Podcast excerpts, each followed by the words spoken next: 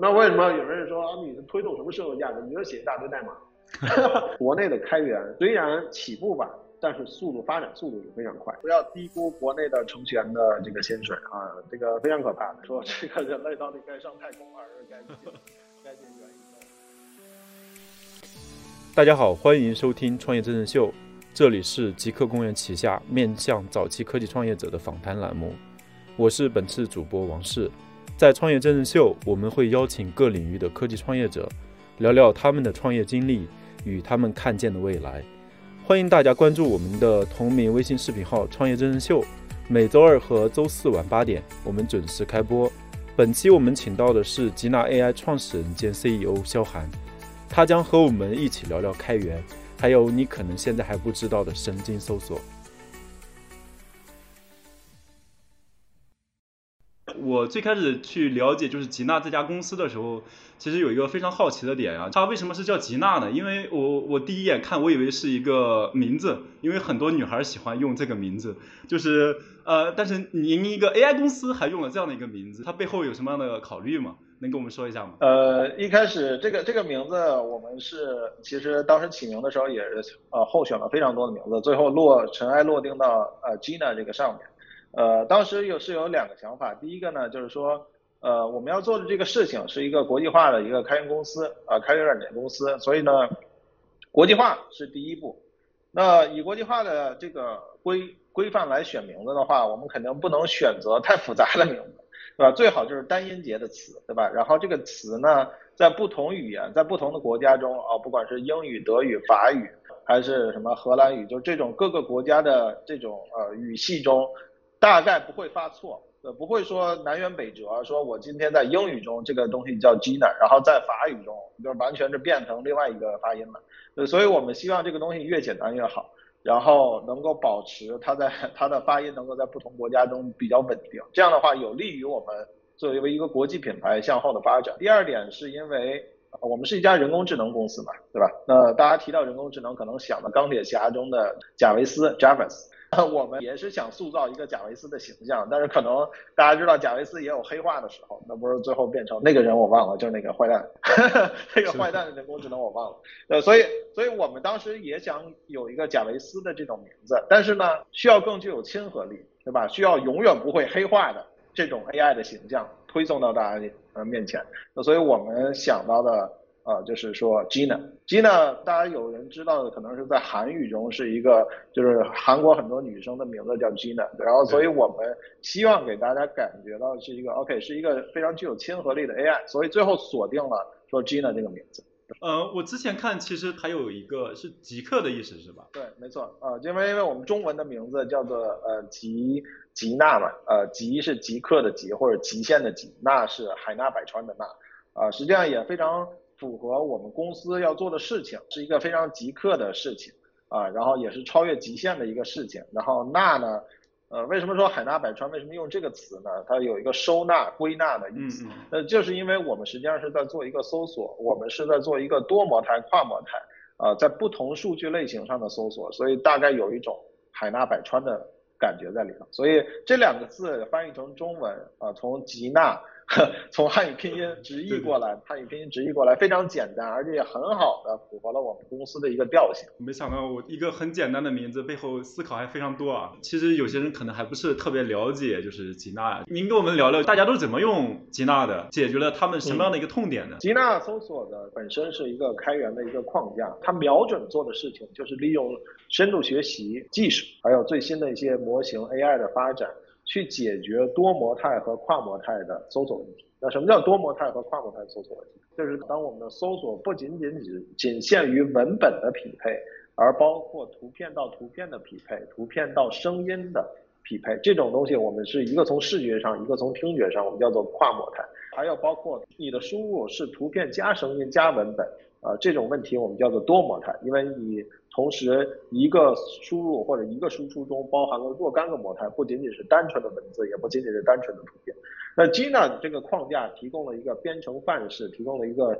系统的设计的一个模板，帮助大家去很快的去开发类似多模态和跨模态的上层的应用，这个是我们 Gina 本身在做的一件事情。用户拿来我们这个框架可以去做什么事情呢？就我们观察到的呢，主要是两大类，第一个就是文本，第二个就是图片，包括短视频。那文本方面，包括我们有欧洲的一些创业的一些公司拿我们的这个 Gina 的这个搜索框架去做长文本的理解。我给大家举一个例子，大家可能明白了，说什么叫长文本的阅读理解。假设我今天跟你签了一份劳动合同，或者签了一个租房合同，然后给你了五十页以后落的合同。这个合同呢里头很多法律的文本啊，一些非常法律的话语，呃，尽可能读了也是似懂非懂。但我可能最终我只只想知道两件事情：第一个，我每个月要交多少房租；第二个，如果我如果我要退房的时候，提前多少时间通知你？类似这种非常简单的问题，但它因为有一些其他的问题，它在法律方面会给你非常多，一共加起来五十亿。现在方法是一行一行去找，说我这个信息有没有在里头。拿 Gina 可以做成什么？你把这个失业的合同发给我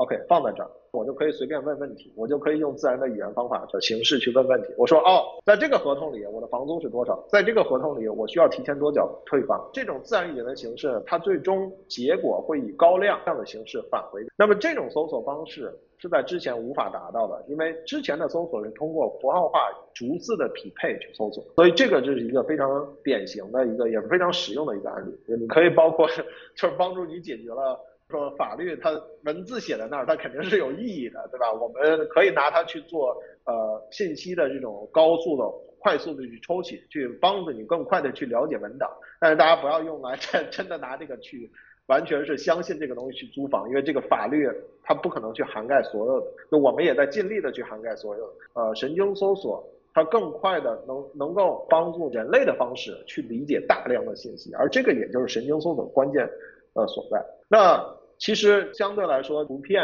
和视频也是一个相对来说，我们的用户用呃用 Gina 这个框架去做非常多的一个一个事情之一。那为什么？其实也很好理解，因为图片和声音、图片和视频相对于文本有两个非常不同的点。第一个就是它本身的容量是非常大的，有时候一张图片可能就几兆，那文本要是几兆的话，基本上一本书就下了，嗯啊，一本非常厚的这个长篇小说就下了。然后视频就更大了。对，而且图片和视频中，它的处理、它的内容相对来说也更复杂，所以这个时候传统的搜索就无法去做到这个事情啊，你无法说将图片转化成文本再去做。而我们的 Gina 的搜索是将图片经过深度学习啊，然后去转化成一种特定的表征形式，利用这种特定的表征程序和数据库中的所有的表征进行一些匹配，然后再经过其他的一些深度学习的算法，最后去排序返回给你。那这种方法有一个好处，就是在于，就是为什么大家要用 Gina 的框架，或者说为什么 Gina 的框架可以去解决这个问题，就是因为无论是我刚才提到的长文本，呃，租房合同的搜索，呃，租房合同的问答搜索，还是我刚才提到的文本、图片和视频的搜索，它们两个背后的架构和体系，还有方法论。是一致的，嗯，这一点来说，就是神经搜索和普通的文本化处理的，就是符号化的搜索非常大的一点不同。之前的话，我们基本上每要开发一个上层的应用，我们就需要搞一套方法论出来。但是 C 端的上层应用那海了去了，对吧？C 端的上层应用太多了，那我们不可能没有一个应用，我就就要搞一个方法论出来。那这样的话，你没法得你的你的系统没法得到复用啊，你你写的这些算法也没法得到复用。呃，搜索其实大家都在用，包括大家感知也挺明显的。但是您这个做的其实叫神经搜索，它和之前搜索有什么区别？搜索怎么就一步步到到您这样的一个定义的一个点了？我先带大家简单回顾一下，就是说，当谈论搜索的时候，我们在谈论什么？搜索这个概念很早就有了，从计算机发明之起，一九七几年，当有了最开始的编程语言，搜索作为一个功能就已经存在了。呃，包括可能老一辈的程序员用的呃什么 WPS 啊，我不是指的现在拥有图形界面 WPS，而是在呃黑白屏的那种 WPS 啊，文字处理最早期的文字处理，最早期的 DOS 啊，DOS、UC DOS 这种系统下就已经包含了搜索功能。你今天看到的用的百度、谷歌，对吧？他们的文呃他们的网页搜索啊，包括微信背后的聊天记录的搜索，微信背后的公众号文章的搜索。呃，一步一步发展过来。但是我刚才举的所有这些例子，从最早期一九六几年、七几年的搜索，到如今我们看到的聊天记录的搜索，他们有一个共性，就是他们都是通过符号化搜索。嗯，符号化搜索什么意思呢？你输入一段文字，然后它在文章中去找这个文字，它怎么算作一个匹配呢？它逐字的去扫描，啊，当满足一定的满足一定的呃阈值之后，我认为这个是一个匹配。它的基本概念就是将你输入的文字和目标要去匹配的文字进行逐字的去比对。学术界中管这叫做符号化搜索，呃，symbolic search。随着近几年 AI 的领域的不断发展，其实涌现了一种新的搜索方法，一种新的搜索范式。其实要理解这种范式呢，可能需要一定的专业知识。但是要理解为什么我们需要一种新的范式，其实相对来说是比较好理解。嗯，就是因为现如今的数据不再是文本，不仅仅是文本。如果我倒推三四十年，在互联网刚刚兴起的那那个时，大家都是在用 BBS 用论坛，那那个时候文本是最多的。呃，信息，互联网上存在最多的信息。后来等互联网逐渐发展起来，网速大家时间快了之后，图片、声音这种媒体信息就越来越多。可能十年前我们也没有想到，说拿起手机，呃，第一件事情去刷抖音、刷快手、刷这些短视频的网站。十年前我们拿起手机那一刹那，可能是 阅读腾讯新闻或者 是啊，对吧？新闻这些快报这些。所以可以看到。随着时代的发展，互联网上的信息啊，我们叫做野生的这些信息，已经慢慢从单纯的文本过渡到图片加声音，过渡到短视频，甚至过渡到长的视频。可以看到，传统的基于符号化的。搜索已经无法满足于现在的这种多模态、跨模态的多媒体的去搜索，所以我们迫切的需要一个新的搜索范式去打造这样这样的一个搜索系统。那么最近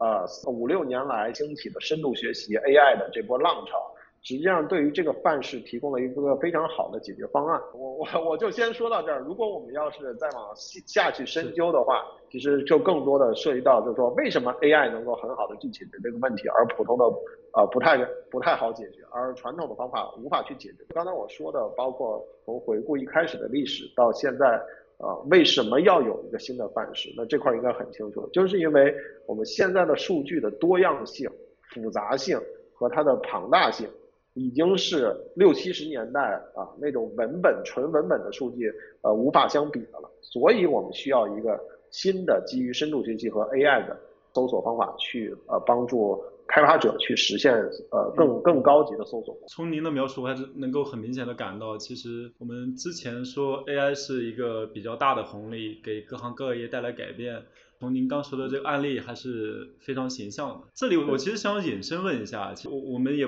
不准备去特别深入的去探讨 AI。如果让您总结 AI 给搜索带来的最大的一个改变是什么，您您会怎么去归结呢？我觉得 AI 给搜索带来最大的改变就是说，之前的搜索是你在说机器的语言，你在去适应机器，你在适应计算机，计算机认为说哦符号化搜索。必须要把所有东西都转换成字符串。OK，我先第一步转换成字符串。你是人类啊，你要说我的语言，你也需要把啊你想搜索的内容转换成我能懂的形式，然后我再去搜索。那早期也没有这么多多的模态，那只是这样大家要去搜索一件事情的话，必须要去按照呃它的就是这个这套范式去做。那现如今呢，当模态逐渐增加了，当交互形式，当人与机器的交互形式逐渐丰富了之后。大家不仅仅是通过键盘，对吧？一个搜索不仅仅是只能通过键盘，还可能是语音，比如我们现在的 iPhone 上的这些呃 Siri 语音助手，那有可能就是你喊一句，我就不喊了，我怕到时候把它激活了。也 对你有可能就是你喊一句，对吧？语音助手，然后它就呃它就来反馈。所以在这个背后，其实上也是搜索功能。那其实可以观察到一个点，就是说。呃，之前的话是我们去适应计算机啊，然后去把我们的需求打给计算机，然后转换成计算机的语言去打给计算机。有了 AI 的加持之后，这个交互形式变成了计算机要去适应我们，计算机加 AI 啊，去学会人理解人类的思维，按照结果，不管是搜索的输入还是搜索结果的呈现，都要按照人类的思维啊，人类的范式去表达给人类。所以我觉得这个东西是最大的改变，AI 对于搜索。它的一个最大的负我觉得您从这个视角概括还是蛮开认知的。我 AI 带给搜索最大的改变，其实是让呃，搜索去适应人，而不是人去适应搜索。呃，这样的现象其实好像也能够看到 AI 在更多的领域都能掀起这样人机交互方式的一个变革吧。大家现在表面上看着说，哦，我直接的去用搜索的这个功能可能会少，对吧？但是其实搜索是一个非常强硬的一个硬需求啊，这个硬需求有可能会被上层的包装，但永远不会消失。呃，为什么呢？就是说我当我拿到一批数据，当我拿到一箱一批海量的数据的时候，啊，不管是数据是什么类型，有可能就是一些数字，对吧？有可能是一些数字，就是浮点数，也有可能是一一些文本，也有可能是一些图片。但不管我拿到怎么样的数据，我们要做的第一步就是如何去理解这个数据。我只有在理解了这个数据之后，我才能去构建更上层的智能应用，对吧？包括说啊，我去预测下一个数据点是什么，对吧？包括去预测呃，包括去去呃去做推荐，去做各种的这些东西，啊，用用户的定制，对吧？各种私有化的定制去做信息流。那所有的这些上层的智能的应用，都需要依赖于一个基础的设施，就是能够让这个东西能够被搜到，能够让某一个东西能够被查询到，能够让这批海量的，就像大海捞捞针一样，啊，像大海捞针一样，能够让海量的数据中，我能够精确到定位到某某一个数据点，某一个水滴，嗯，对吧？那么这个就是搜索的强硬的需求。对吧？比如说我我在海上航行，我可能不管是怎么着，我这个飞机、大炮，然后航空母舰也好，但我最基本的功能是我要能在大海中定位我自己，我想到哪儿能够到哪儿，这是作为一个船最基本的功能。你可以在船上去搭各种的这个甲板，然后烧烤啊，什么各种这些东西都没问题，对吧？但是最基本的功能是我要能够在大海中去准确的去定位、去航行，对。所以这个就是我刚刚做这个类比，就相当于说搜索为什么是非常重要。另外一个其实就是说，很多的上层，你今天看到的很多上层的应用，它往往是通过搜索这个技术去包装起来的。我给举举一个简单的例子，其实就是语音控制啊，语音控制这个系统啊，就包括我们智能音箱的交互，对吧？我今天提问，我说，呃，谁谁谁给我关一下灯，对吧？谁谁谁，我现在的气温是多少度？天天天气怎么样，对吧？那你可以想象，就是说你的智能音箱是怎么把今天天气怎么样和现在气温多少度这两个东西，这两个不同的问题去对应到同一个回答上的，对吧？它是怎么去完成这个过程的？咱不可能说，呃，或者说我有口音，或者说我说的话可能不完整，说现在热不热啊，对吧？那是这种话，那他怎么能够把这个去理解，去对应到同一个回答上呢？对吧？那实际上这个过程就包含了语义的理解和搜语义的匹配，那整个的一个过程就是一个搜索的过程。呃，所以我们今天看到的很多上层的一些应用，它不一定是以一个让你输入一个文本框，不一定是以文本框的形式来呈现的，但它最终给最终它依赖的技术，它底层依赖的技术。啊，往往是搜索进去。呃，其实我们现在其实看搜索，它还是非常底层的一个需求。可能搜索的形态已经不再局限于就是仅仅的那一个搜索框，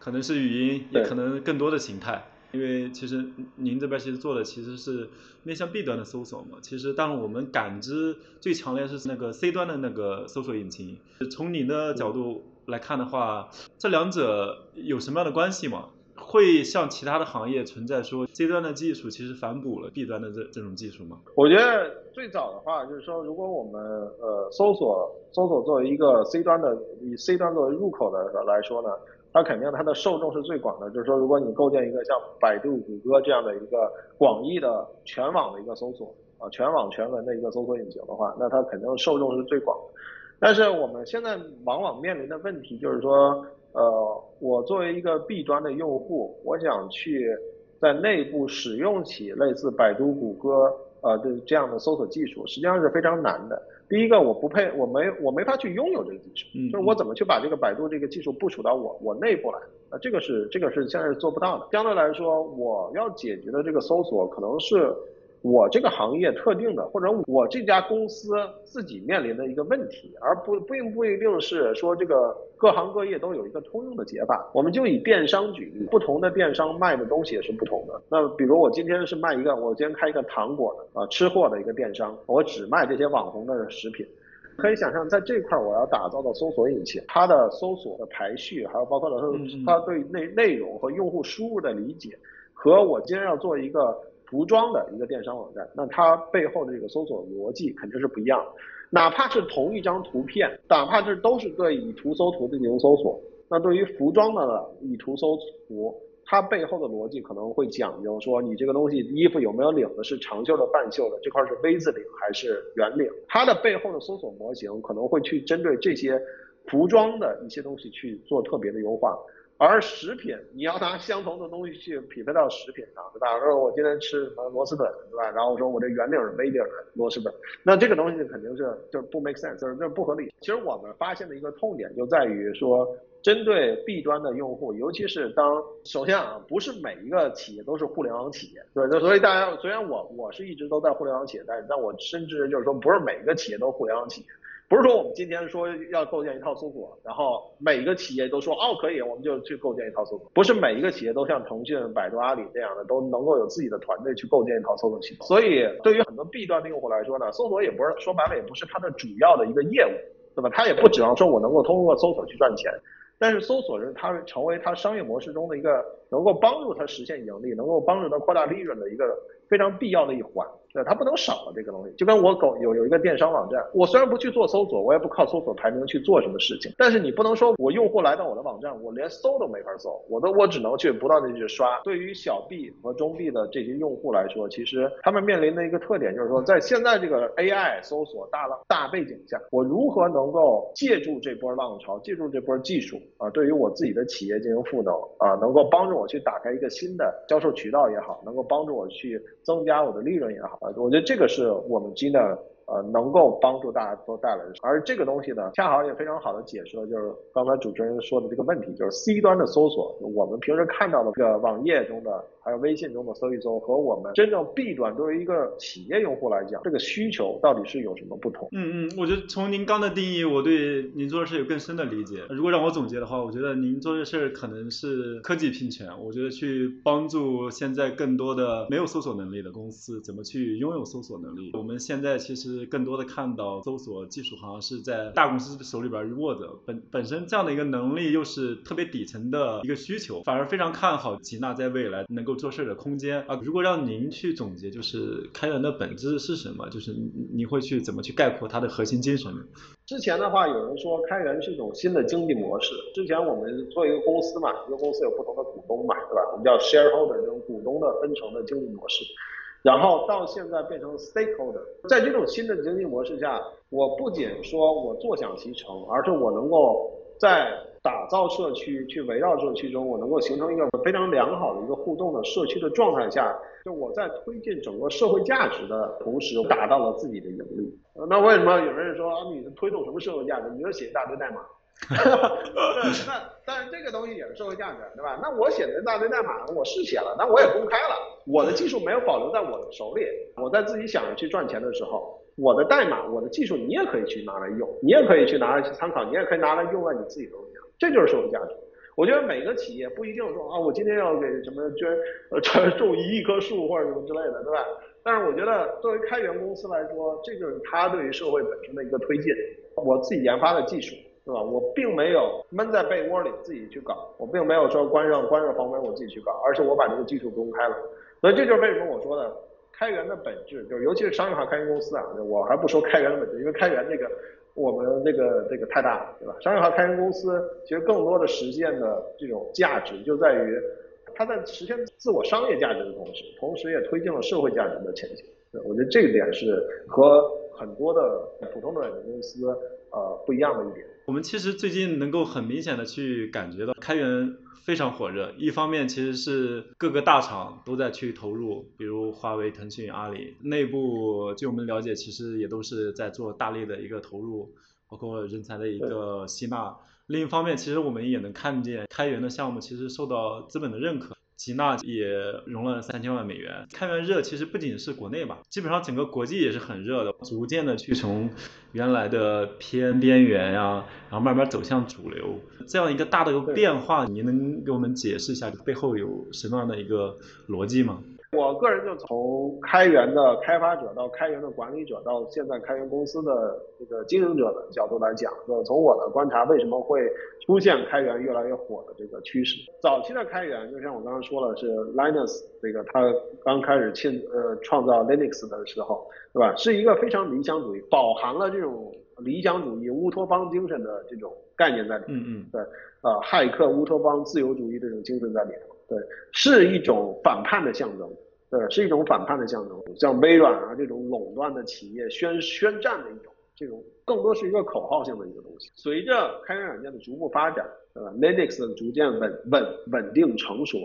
大家后来发现，OK，Linux 真真的能够在很多的业务场景上能够替代 Windows，它不仅仅是一个口号性的东西，它可以解决问题，它可以降低企业的成本，去解决解决这些企业的问题，啊，对，然后。在那个时刻啊，其实很多人就已经对开源的概念已经产生了一个转变了，就是他已经认可说开源不仅仅是一个口号，开源软件不仅仅是一个就是虚头巴脑的一个东西，而确实能够解决生产中的实际上遇到一个问题。那这时候大家对于开源的概念的理解啊，对于开源这个东西的认同就会提升，对，他会他会认为 OK 这个东西确实能够解决很多问题。那这是第一点，就是说为什么开源。地位提升了。第二点呢，就是在于一些呃互联网的 SaaS 公司的发展，对吧？软件软件做服务的这种企业的发展，那么这些企业的发展呢，越来越越越多的去依赖于。对外的接口，就是说，假设我今天要做一个 SaaS 的服务，是说，啊，我能够帮助你去查查找错别字啊，查找语语病，对吧？你给你给我输入一篇文章，我给你查找一个语病。用户输入一段文字到我这个服务中来，对吧？然后我通过服务去收费，对吧？这种这种模式我叫做 SaaS，比如每千字每查找一千字，我给你校正嘛，校正员就相当于机器的校正员，每查找一千次我给你收，比如说十块钱，对吧？然后按照这个方式来收费。这这种模式我们叫做 SaaS 的这种软件级服务的这种模式。那 SaaS 服务有一个特点，就是它的背后的业务逻辑是隐藏的，业务逻辑本身是隐藏的，就是它的外外部商业逻辑当然是肯定是在的，是吧？每签字一百块钱，这是一个商业逻辑在里面，它的背后的业务实现逻辑是隐藏的。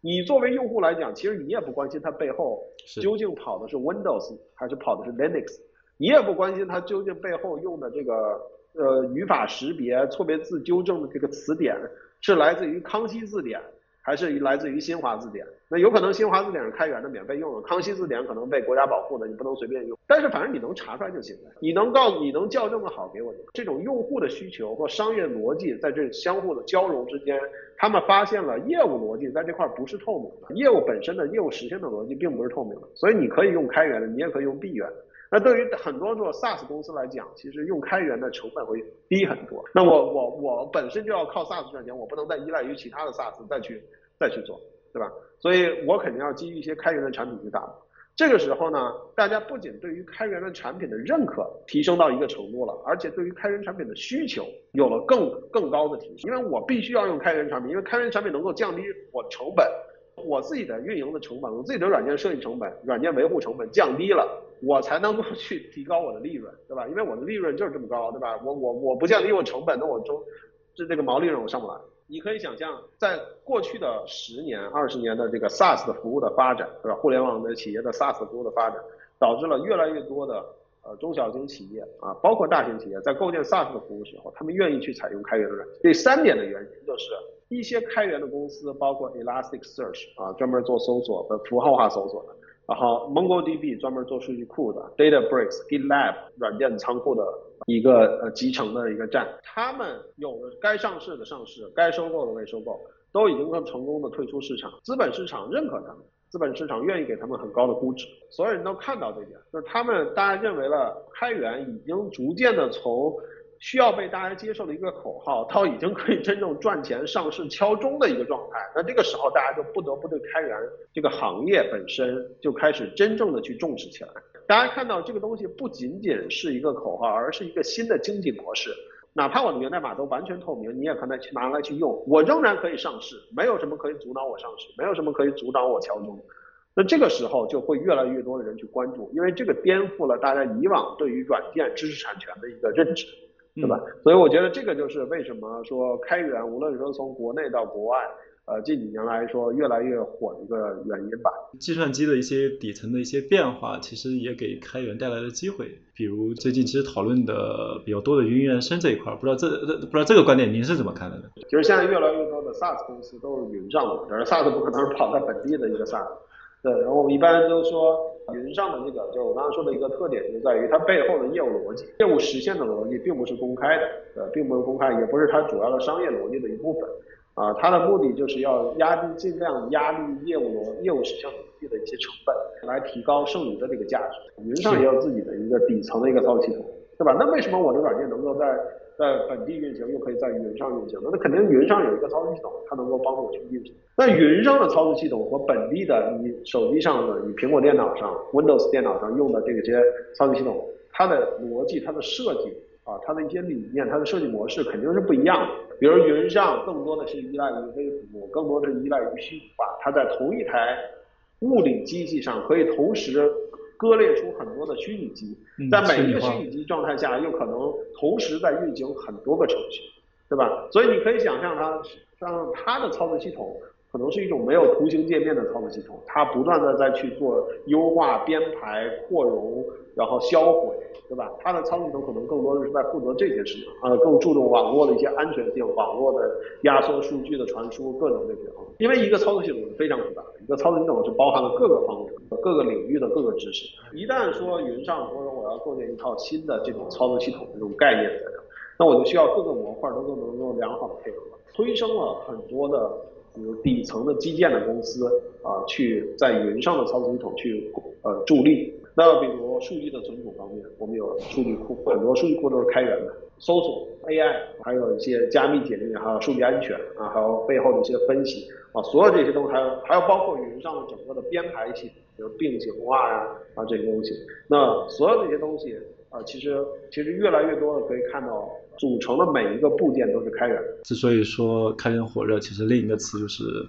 嗯，国家在谈这种国产化跟自主可控。开源、自主可控这两之间的一个逻辑的一个关系，您能再给我们解析一下吗？现如今我们现在用到深度学习的框架，呃，就是两大派，一个来自于谷歌的 TensorFlow，那另外一个就是来自于 Facebook 的。啊，脸书的这个，他们最近改名了嘛，叫 Meta，啊，Meta 的这个呃 PyTorch，就是这两个，啊，这两个都是国外的这个框架，这两个深度学习框架是很多 AI 的上层应用的一个基石。如果没有这两个框架之后，你可能就没法实现 AI 的各种人脸识别啊、哼唱识别啊，包括抖音的这种推荐，可能都没法做。那如果这些技术就是在中国我们没有相对来说一个自主的一个技术的话，那如果这些技术完全是由外国。主导这个国外去主导的话，会有一定的风险。当然，开源呢，其实也通过一些管理体系，开源有自己的一些呃，就是上层的管理体系，然后去定义说，这个开源软件如果要真正能成为一个世界的一个开源软件，它必须要有，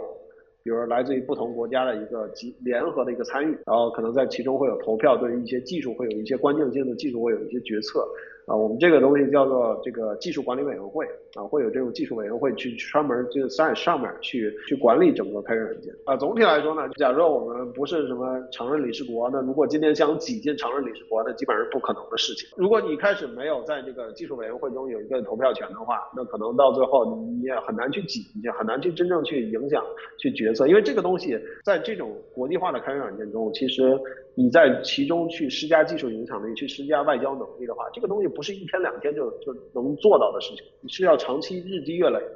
对吧？长期日积月累。那如果我有一个很迫切的技术决策，开始投票了，我又没法去投票，我又没法去决策，那这时候怎么办？所以这就是为什么我说，呃，开源软件本身是不分国界的，但是如果一个开源软件的一个大型的国际化的一个开源软件，它的技术决策层面，它的理事会啊或者董事会层面没有你的你这一个利益方的参与的话，那对于你来说，这个风险是非常大的。国家强调自主可控，其实从这个原因上来说就更好的理解。其实我们现在看到，包括像华为的 MindSport，还有最近我们也是在中关村也是邻居的这个 OneFlow 一流科技，实际上都是在做啊，还有包括百度的 PaddlePaddle，对吧？实际上都是国产的深度学习框架，自主权更多的投票权。呃，也是掌握在我们这边的。那相对来说，对于关键性的技术的推进、技术的演进的话来说，是更好控制。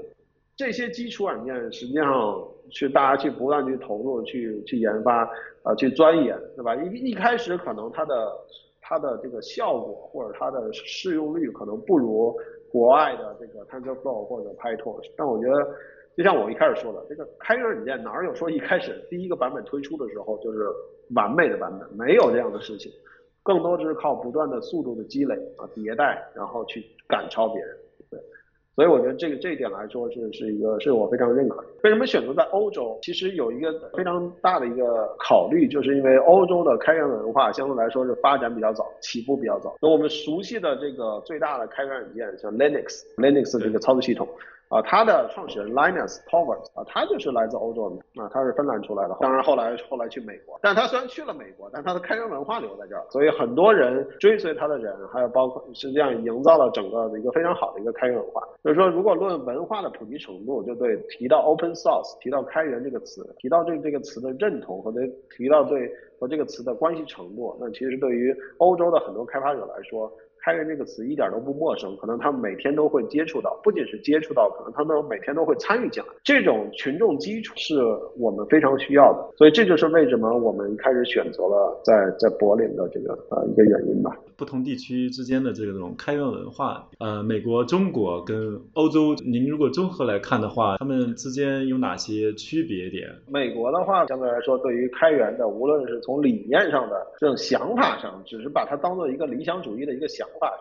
来讲，还是当做一个现实主义的商业模式来讲，我觉得他们对于开源的理解和掌握、把控，啊，都是比较超前的。最简单的例子就是说，你看这么多开源的人人才啊，他可能一开始出生在欧洲，大学也读在欧洲，但最后跑去了美，那所以人才这些东西在美国。第二点是说，有成功的商业化开源公司已经在美国上市的，包括 Elasticsearch、MongoDB 数据库和搜索公司，还有 DataBricks。啊，GitLab 啊，他们都是在美国，啊，都是美国的公司，都都在这方面都能够去就迭代去去上市，对，所以从现实的角度讲，还是理想主义的角度讲，其实我觉得他们的从文化层面上，呃，还有商业层面都走在前面。那对于欧洲来讲的话，刚刚说了，就是它的起步非常早，没有赶上消费互联网这个浪潮，所以它由消费互联网产生的这种红利，不管是人才红利还是资本红利，其实没有。像中国和美国一样，非常大量的沉淀下来，去反哺它的基础的这个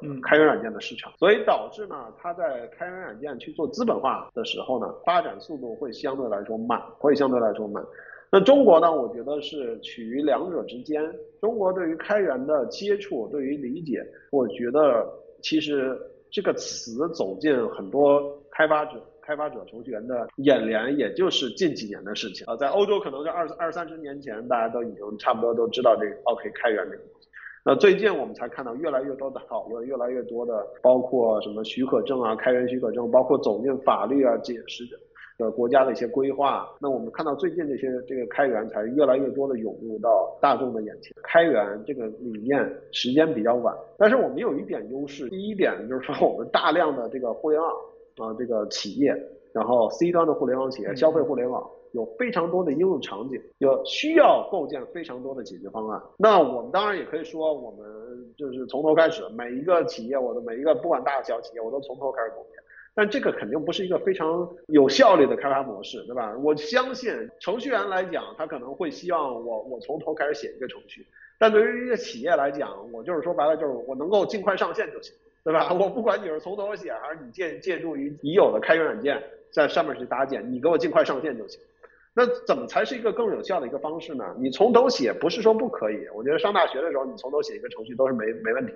但是你真正落实到工业生产中的时候，我肯定希望基于已有的一个框架、已有的一个架构，站在巨人的肩膀上，对吧？这个巨人不是也不是拿那个面粉做的，是拿石头石石膏的，就是比较坚硬。对吧？在站站在巨人的肩膀上，我再去构建下一个业务场景，去构建更高层的。所以我觉得，在国内其实是有非常强硬的开源复用的这个需求，并且由于国内的这个资本的这个市场，这个互联网资本市场的近近近十年的这个发展，其实有非常多的资本的积累。所以其实可以发现，在资本的加持和国家的对于这种开源政策的辅导。这种状况下，双管齐下的情况下，国内的开源虽然起步晚，但是速度发展速度是非常快。开源其实跟商业它俩并不并不违背嘛，甚至两者可以结为一体。那我们遇到的比较大的困难是什么？首先，开源要分几个步骤。我经常说，开源有三种不同的人。呃，第一种就是说，你拿开源就当一个 hobby，当一个业余的爱好，做着玩儿，然后也不愁吃不愁穿，然后我就每天下班的时候写点非常 happy。然后第二种人呢，是说，呃，我有一份正经的工作，然后我恰好是在这个正经的互联网公司中，恰好是负责开源的。对吧？在大厂负责去开源，像这种人也非常 happy，因为呢，他有大厂的支持，然后也去去做什么事情，相对来说速度会比较快一些。比如说打造社区啊，去打造品牌影响力，相对来说要快。然后第三种呢，非常深信开源不仅仅是一个 hobby，也不仅仅是一份儿。去宣传自己的一个手法，而更多的是一份儿一个一个经济体系，不仅能够喂饱你，还能营造出一个市值几千亿的一个公司。那这种人最后选择了拿开源去创业，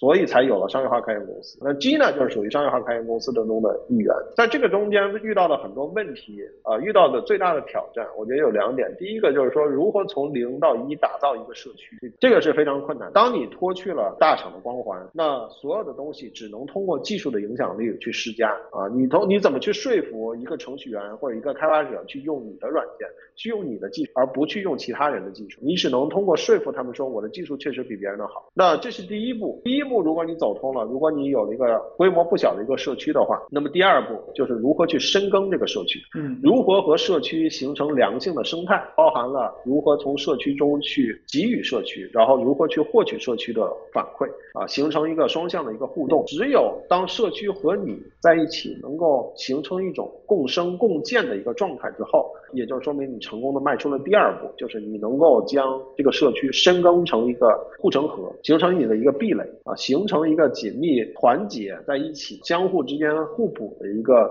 生态。这个是第二步，也是一个非常难的。当你这两步都做好了之后呢，你就可以实现第三步，也就是更难的，如何将一个。开源产品、开源项目塑造成一个可以被商业化的产品，它其中的哪些点是可以用来被商业化的？如果能够解决很好的解决好这三步啊，我觉得就是对于很多开源公司来说是成功的前提。一家开源公司它会怎么去看待自己的竞争壁垒？我们指的开源呢，英语叫做 open source，它的全称叫开放源代码。它的意思呢，就是说我做了一个软件，我这个软件它背后肯定是通过源代码实现的，通过代码实现的。这个代码我是开放给大家的，不仅能够阅读到，还能够修改，还能够你可以自己复制一份出来自己搞自己都没有问题。这种软件开发模式叫做开放源代码，也就是我们提到的开源。那对于开源企业来说，刚才主持人问到这个问题，说竞争壁垒、竞争优势，呃，为什么会有？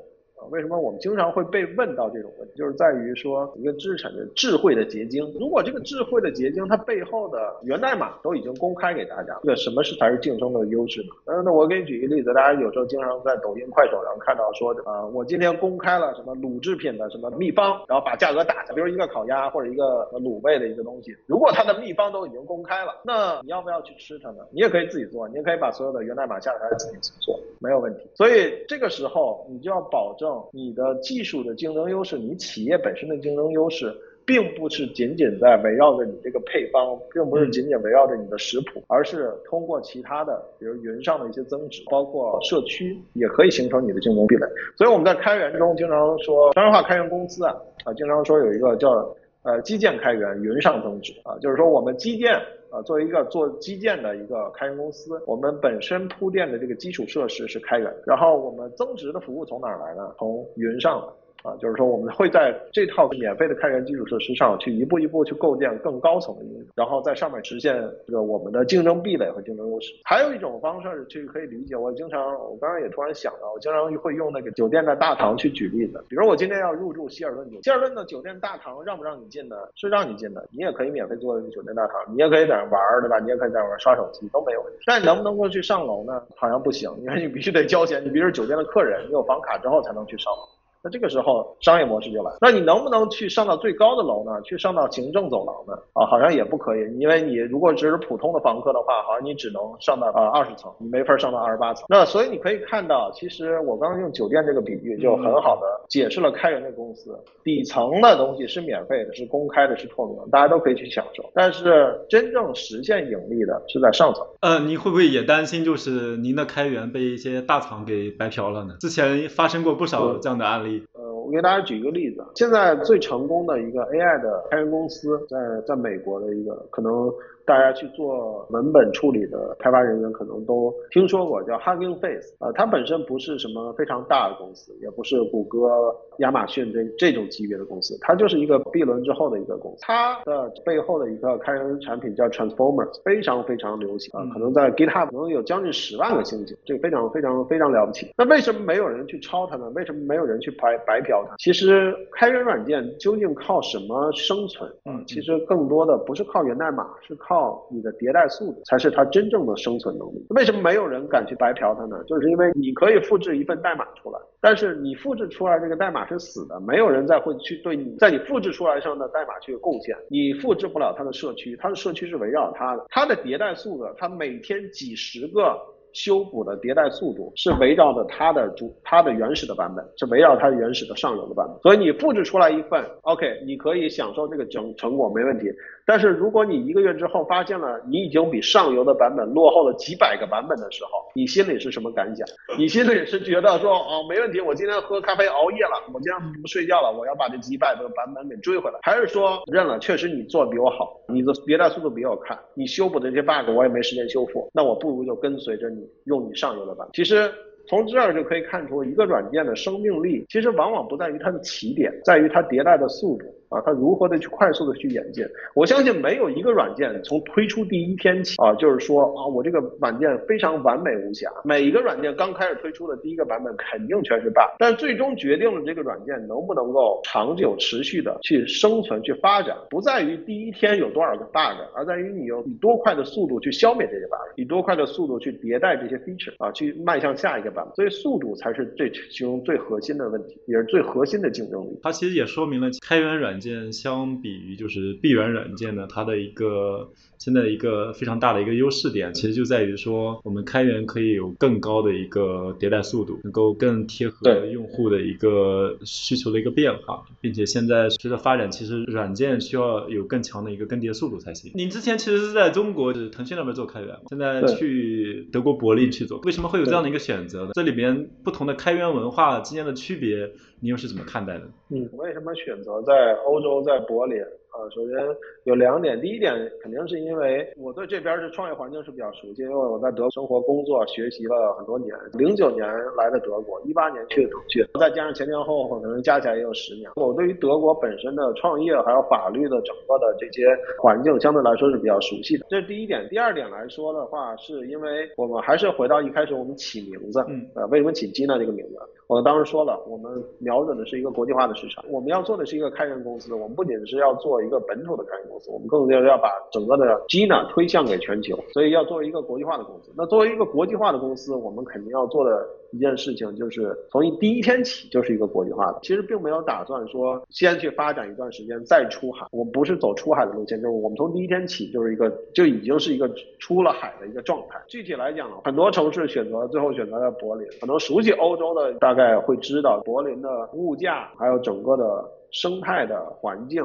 可以说是最好，繁华程度、知名程度，比如不如由伦敦和巴黎，对吧？那那伦敦、巴黎肯定是早这个非常老牌的大城市，但是大牌城市不一定代表着它的创业的环境、人才的环境是好。那柏我我们当时选择柏林的主要一个点就在于，第一个它的人才环境是非常好，它吸引了很多欧洲的非常多的年轻人。所以如果如果你看一个。城市的平均年龄在欧洲的话，其实柏林可以算是一个非常年轻的一个城市，大家工作的这个年人的这个年纪是一个非常年轻的。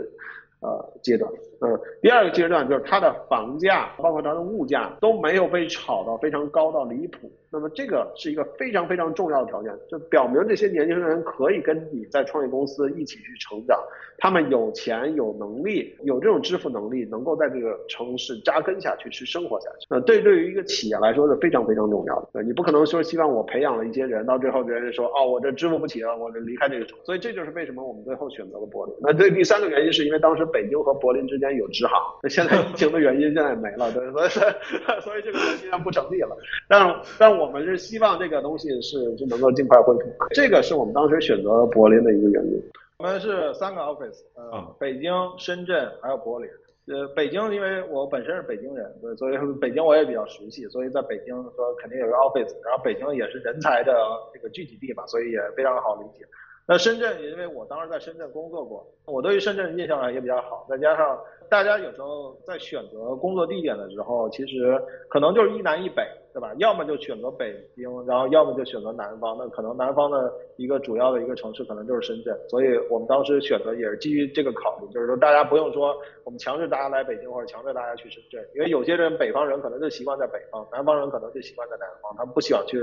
这个地理上去这能这个落差非常大，对吧？然后。所以我们当时也是选择北京、深圳、柏林这三个点。这种柏林包括中国多点的一个公司布局，会给我们管理上带来挑战吗？那肯定是有吸引力，有好处也有挑战。好处的话就在于，当我们谈到一个开源公司来讲，就是一个开源软件，尤其是一个技术公司来讲，其实技术是不分国界的。就是我们实际上在。选拔人才的时候，其实我们也不会去看，特意去看说他是从哪个国家来，或者他现在正处在哪。我们往往是以技术的标准去去衡量人才。呃，实际上另外一个就是从生产方式、从工作方式的角度来讲，其实一个开源公司、开源软件本身，它就是一个异步啊、异步式和分布式的工作这种状态。就你没有见过说我那个一个操作系统开发一个开源操作系统，所有人都在一个楼里，然后一起吃午饭、一起下班，然后这种。呃，集体劳动、集体生产这种开工作模式，大家可能分布在五湖四海、不同的时区、不同的国家。你在吃饭的时候，我可能在睡觉；你在睡觉的时候，我可能在写代码；你写代码的时候，我可能是去健身去了。其实这样的构建有一个好处，就是说你的集思广益，你的技术是从五湖四海中过各个国家、各个地方都过来，对吧？吸吸百家之长。但面临的一个主要问题就是，你怎么去嗯统筹，怎么去规划你的任务？能够让你的这个公司公司工作或者软件，它的开发模式或者团队协作模式能够适应不同的事情。我觉得这一点上，如果不做功课，是肯定完蛋的。对，就是说，如果你说我啊，我今天这样招了一大堆国际化的公司，大家就自己玩去吧，是吧？然后我不去做规划，反正就各个公司各个人，你就靠自己的这个呃自己的这个这个主观能动性就参与进来吧。那这个东西是一盘散沙。那你还不如不做，你还不如就扎根于某一个城市、某一个地区啊，你还不如扎根于某一个办公楼，就在那个办公里楼里去运营公司。所以我觉得做国际化，还有包括这种异步分布式，尤其跨多个时区的管理，是有很大的挑战的。它的挑战不仅仅在于员工层面，其实更多的在于管理层面。在于管理层面，你如何能够将工作拆解，将复杂的工作解耦成。相互能够独立，最后你再能如何把解耦出来的这些成果能够合并，啊归结到一起？那这个东西你不可能去指望每一个招进来的员工都能够非常主观能动的去做这个事情。这个东西更高的在于你，比如你的技术团队的领导，对吧？技术团队的负责人，然后商业团队的负责人，是不是能够很好的去呃去适应这种工作文化？所以这一点来说，我觉得是对于在管理一个国际化的公司的时候会有一个挑战。呃，问一个您个人的问题，您觉得您是极客吗？呃，我肯定是极客，我肯定是极客。我休息的时候就喜欢写程序啊，就是就是这么说吧。你休息的时候没事干的时候，别人可能玩游戏，我玩了一会儿游戏，我就觉得哎，这游戏我是不是能自己写一个游戏？对，我就觉得一般说你在业余时间觉得。编程给你带来的快乐，比玩游戏给你带来的快乐更多的这种人，基本上都是极客。对，好的，我们也比较好奇，呃，您是一步步如何去走向这种创业的？我觉得，首先，我觉得创业这个东西，呃，一方面是说你需要具备在这个领这个专业领域的一定知识，对吧？一定时间的这个专业知识的积累。那在这方面呢，其实我很早就接触计算机，包括从从小学开始，当时就开始写程序编程，初中当时就发布了一些软件啊，高中也发布了一些软件。在这个行业，包括我后来呃去最早接触人工智能的时候，是当时本科的毕设做的就是人工智能的方面的这些零零零八年到零九年，当时是人工智能非常早期的一个阶段，是。当时我们用的那些方法，现在根本就不再不再去用。了。对，然后后来包括来到德国读硕士、博士，然后再加上工作几年的，后来又加入腾讯 AI Lab，腾讯的人工智能实验室，在深圳那边去做呃微信背后的搜一搜的这个呃深度学习的搜索，其实这么多年下来，就是说在这个领域积累的经验，不论是说从软件工程的角度来讲，还是说从呃机器学习、人工智能的角度来讲，这些经验是成为你创业的一个必须的。对，就是你你你说你如果没有经验去创业的话，那可能大家不会跟跟随你，然后投资人也不会信你。所以我觉得这一条是一个非常必要的一个条件。那第二个条件呢，我觉得就是心里要有创业这个这个这个反骨。有些人可能叫反骨，因为他不愿意在公司里干嘛，对吧？那我想想自己去创业，想自己打出自己的一片天地。那我觉得这个东西可能有两方面，第一个就是先。性格的原因，对吧？你的性格是不是愿意说寄人篱下，还是愿意说自己去闯一片天地？我觉得这个东西没有对错之分，就是说各有各的好处。呃，但是我可能就是恰好是那种希望说，呃，去闯闯一下，需要去尝试自己的想法，希望就是说，啊，构造一套自己的体系。那么我觉得这两个条件促成了我如今，呃，在这个时间点，呃，在二零二零年的那个时间点，然后走上了创业之路。嗯，我我觉得它其实刚好就是您之前的经历全都串成了一条线，然后到您目前的这样的一个创业的阶段。对，做对的事情，对吧？就是说，我觉得到这个时间点，所有东西都串成线了以后，很好的时机，一个人自己非常认可，并且是大家也都认为是一个非常有意义的事情，对吧？所以创业的心落到一个非常有意义的事件上，然后你决定投入未来的时间，未来的。对吧？多少年的时间在这个上面去拼搏？那我觉得这个就是最终让我走向创业之路的一个呃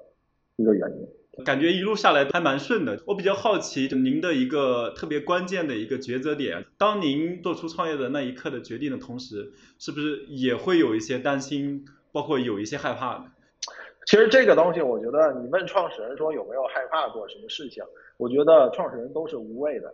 就是创始人都是什么都不怕的。那创始人要如果再怕担惊受怕的，那那大家都没法工作，对吧？呃，创始人都是这个这个就是永远都不怕死的一个人。对我觉得，我觉得当时我在的时间点是，其实当时也是非常有意思，恰好是二零二零年二月份，呃一月份二月份，然后跳出腾讯去创业。在这个时间点，其实大家也都知道是，恰好是当年疫情刚开始，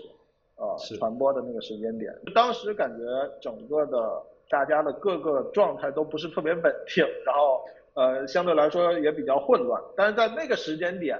呃一个创业者似乎就感觉不到这些东西，他一定要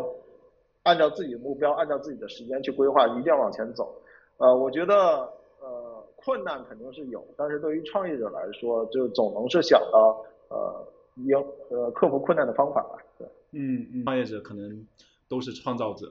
创造者要勇往无前。开源其实是一种新的生产方式，最早其实是带有一种反商业的精神在里边儿。嗯，当然，呃，作为一家创业公司，我们其实还是会回到该怎么去挣钱的问题。吉娜他是怎么去考虑自己未来的一个商业化呢？商业化开源公司中有一个口，就是基建开源，云上增值。我们在构造一套搜索系统中的时候呢，从零到一是第一步，对吧？你从没有到你能够很快搭建出来一个系统，这是第一步。这部分是我们是免费的，对吧？你可以用 Gina 这个框架，可以很好去搭建。建出来一个系统非常快，对吧？两天的时间，可能一个人一个程序员两天的时间可能就搭建出来啊。那如果你没有这套框架，你可能就需要雇五个人啊，十个人，然后两三个月的时间才能搭出来。对，所以它极大的降低你从零到一的第一步的跨越的成本。那万事开头难嘛，对吧？一旦你有了这个东西之后。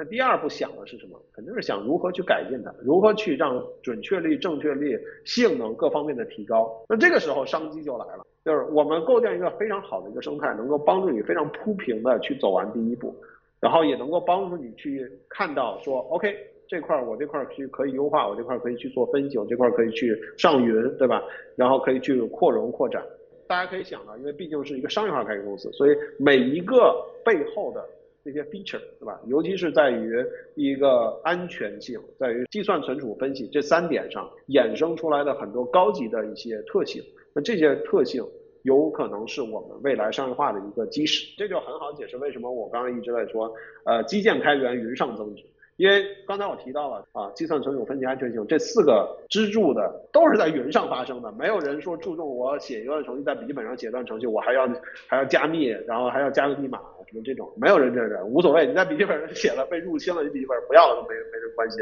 但是如果这个东西一旦要上云投入工业生产，那你肯定这个安全性，你肯定背后大量的数据的分析，还要包括云上的扩容，能够双十一的时候能够自动扩容，然后那个自动去销毁，像这种东西。肯定是一些非常高级的 feature，那这些高级的特性的话，就是我们盈利的一些点。那从另一个层面，是不是也能说起开源软件，其实在给我们以后的商业化的那一部分软件是有一个导流的一个作用？对，呃，是这样的，就是说你可以想象说，我们开源是做商业化的一个预售的一个过程，相当于我们先去，呃，帮助大家去理解，比如神经搜索到底是什么，可能你没有在用 g n 之前，你都不知道神经搜索是什么。那用了这个 Gina 之后，你不仅理解了神神经搜索是什么，你还知道哦，Gina 是一个能够很好去完成神经搜索的一个框架。那这个时候，当你有了神经搜索这个需求，当你想了哦，哎，这个功能不错，这个这个特性不错，这个技术不错，那能不能帮助我去在我的业务中产生一些价值呢？当你有了这个想法的时候，你就会自然而然的想到 Gina。哎，我之前用过 Gina，Gina 不错，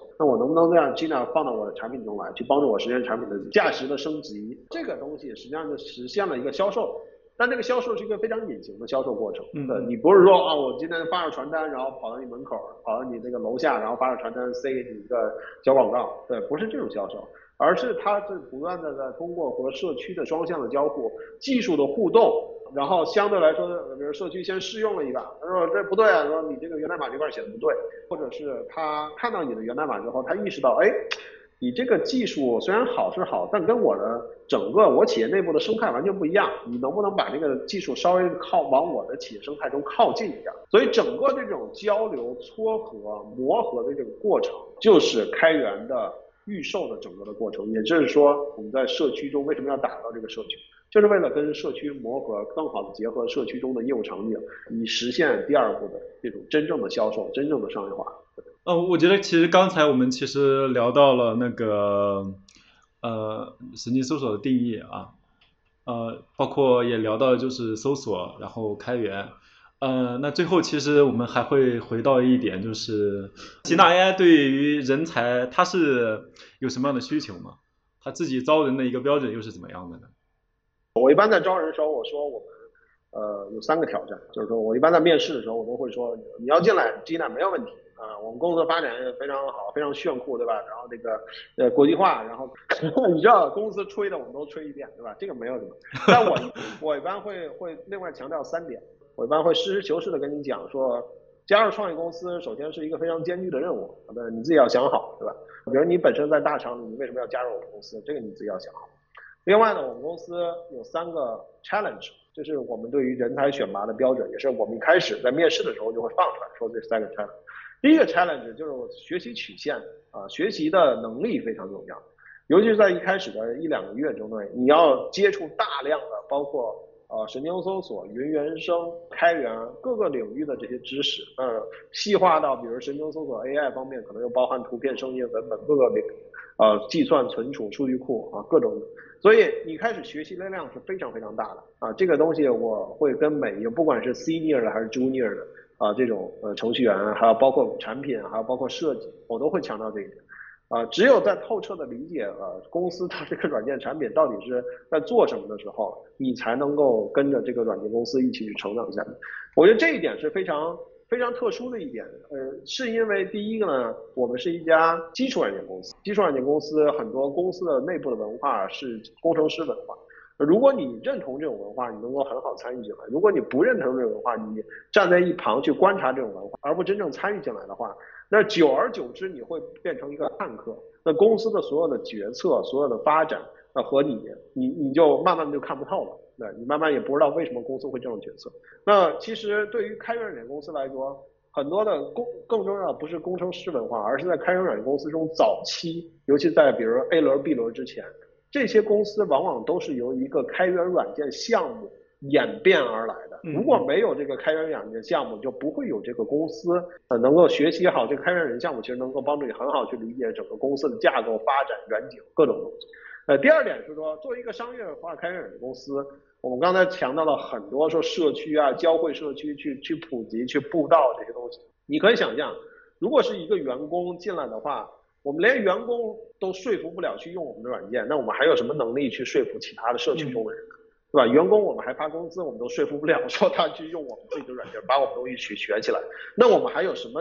资本和自信去说，我到社区中，我拉一个完全不认识的人，我去说服他要用我们的软件？对，所以这一点东西是一个非常重要的一点，就是我们面加入以后面临的挑战之一。第二个就是关于开源的理解啊，就是在。闭源软件公司中和开源软件公司的工作方式、工作形式，还有对于开源、对于社区的理解，这方都都是不同的。第三点，其实就是回到刚才一开始说的国际化的异步时间的管理啊和工作模式上来讲，说基纳到今天发展到两年有四十五号员工，然后这四十五号员工其中。二十多个在柏林，然后二十个在柏林，然后北京、深圳，然后再加上就非常国际化的一个公司。为什么能有到今天？就是因为我们在一开始在招人的时候，在选拔人才的时候，我们就说了，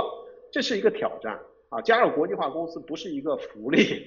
不是一个说我加入一个国际化公司很好，而且更多是面临工作方式、文化交流上的一个挑战。那你如果能适应这个挑战，对吧？OK，那你接了 offer 加入我们公司。如果你适应不了，那其实也没有对错的问题。有些人可能就说啊，我就喜欢集体劳动、集体生产，大家一起去吃饭，对吧？没有问题。这个东西就是，如果你能适应，那你加入进来；如果你适应不了的话，那就是可能就是另择他路。其实很多国外公司会跑到中国来找工程师嘛，因为他觉得中国工程师质量挺高的，并且开的那些价钱也不用特别高。从这个角度来比的话，在人力成本上面的考虑，那边是比国内高呢还是低呢？呃，比国内低，比国内还低啊！不要低估国内的程序员的这个薪水啊，这个非常可怕的。对，然后所以现在国内相对来说是成本是比较高的。我们现在说讲究利用人才的红利，都不讲究利用中国的人才红利。中国人才已经没有红利了，中国人才都已经非常贵了。对，然后 我们现在只能去利用欧洲的人才红利。其实我一开始大概也也有个概念是这样的，但是我后来才发现确实是差的是比较多。中国和美国相对来说，对于开发人员的福利待遇，还有包括薪资水平。可以说是远远超过了欧洲。嗯，我觉得您真是非常坦诚啊。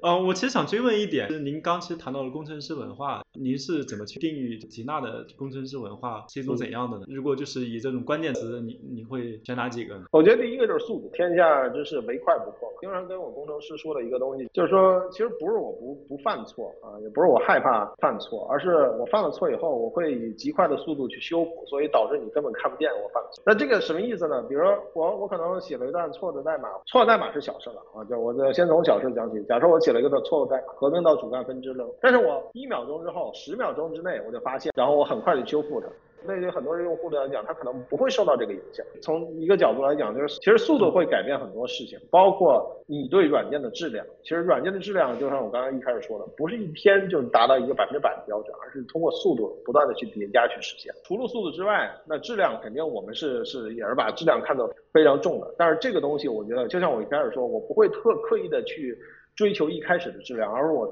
希望大家能够通过不断的去迭代、去演进，达到非常高的速度，然后从而达到非常高的质量。然后第二点的话，我觉得就是说，作为一个工程师来讲，如果你把开源项目当做一个开源产品，尤其当做一个商业化开源产品去运营，如果公司中每一个人都能够成功的做到这一点，都能够对这个理解非常透彻的话。那这我们公司肯定是肯定是非常成功的。这一点来说，为什么非常重要？因为很多程序员是一个软件开发的一个天才，他非常具有软件开发的知识的背景、技术的背景，但他对于产品的把控、对于产品能力、对于产品的交付、对于产品的商业价值，他没有特别清晰的认识。尤其是在做开源的时候，可能你呃开源本身就是一个，就像我刚刚开一开始说，大多数人对于开源。可能认为是一个理想主义，或者他说听到那些商业化成功的公司，但看他可能觉得这跟自己也没关系，对吧？自己反正还是通过技术来吃口饭。那如何把技术吃口饭变成了从吃一口饭变成吃大锅饭，吃到到最后这个什么满汉全席，让所有人都吃上饭？那这个过程就不是仅仅靠写代码能写出来的。然后第三点我想说的就是，工程师文化在我们这儿。是要勇于出去讲的，要勇于站在台上能够说服我们。我经常跟我的工程师说，你们每一个人都是最好的布道师，就是没有人比你们更擅长于去布道我们的产品。呃，如果你们自己作为技术的塑造者，作为技术的创造者，你们都无法去说服别人去用你的技术的话，那谁还会用我们的技术呢？所以这三点，我觉得是我对于工程师文化，尤其对于我们公司的工程师文化的一个理解。回到就是肖博士，您自身，呃，您其实一直在忙于创业嘛？那您最近的一个核心的一个思考的关注点是哪些呢？对我最近其实也在看，就是人工智能的下一步的发展。最近也有一些讨论吧，关于说这个人类到底该上太空还是该进 该进元宇宙。然后我觉得。我觉得这个是非常有意思的一个点，因为我我其实非常喜欢看科幻小说啊、科幻电影啊，就科幻题材的一些东西啊，包括当时我记得刘慈欣的所有的东西我都看过，就不仅仅是《三体》了，就是他的所有的所有的一个小说我都看过。您刚刚其实说了那两派嘛，就是你选的是哪一派？对对，我我我我其实更向往是飞船派，但我也怕外星人把我给打死，我也是怕。遇到外星人，对吧？然后把我给打死。然后相对来说，好像元宇宙派感觉是更安全一些。这个呃，短期内感觉更安全一些。对，然后走，但是我也知道，好像长期的话，如果是，对吧？感觉走元宇宙这派的话，感觉好像就是人类的这个发展就是完全走向另外一个方方向，就你不会向外去探索，而你。去构造一个自己的一个世界，所以我觉得这一点也是我最近在看很多的，比如说科幻的电影啊，一些这个小说的时候，会发现其实大家对于这两个方向的讨论会越来越多。包括我们最近这个国内流行的那个电视剧叫那个《开端》，它实际上也包含了有一种元宇宙的里头这种概念。对，所以我我最近对这个还挺有感兴趣。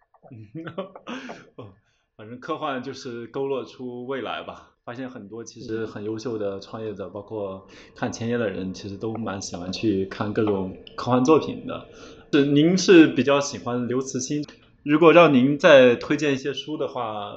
您其实最喜欢哪一本？呃，大部分的那个他写的一些短篇的一些东西，我其实都忘了。我其实当时还记得，当时还有一个俄俄国的一个作家吧，他写了一个非常好的那个科幻作品，叫《审问自己》，就是讲一个在时空中来回去穿梭的一个一个科幻故事。我觉得这个这个还挺好。刘慈欣呢，我觉得肯定是《三体》了，呃，就是《三体》的这个，尤其是我我比较喜欢看他的第二部，叫《黑暗森林》，还有包括后面。但是这个也都是很多年前的，这个可能也都有七八年前之前看的。后来一直说想重新去看，但是后来就一直就没人找到时间。对，但是我当时记得就是哪七八年前，我当时在德国留学的时候，然后我在地铁上看完这个，当时就就是地铁都已经坐过站，都坐到头了，然后才反应过来。当时给我的震撼还是比较大。您是怎么看就是吉纳 AI 未来的一个目标？创业公司的目标都是上市嘛？对，呃，都是这个。呃，能够敲敲敲锣打鼓呃去上市，这个我如果问一个创始人说，这个创始人说我目标不是上市，我目标目标是其他平台，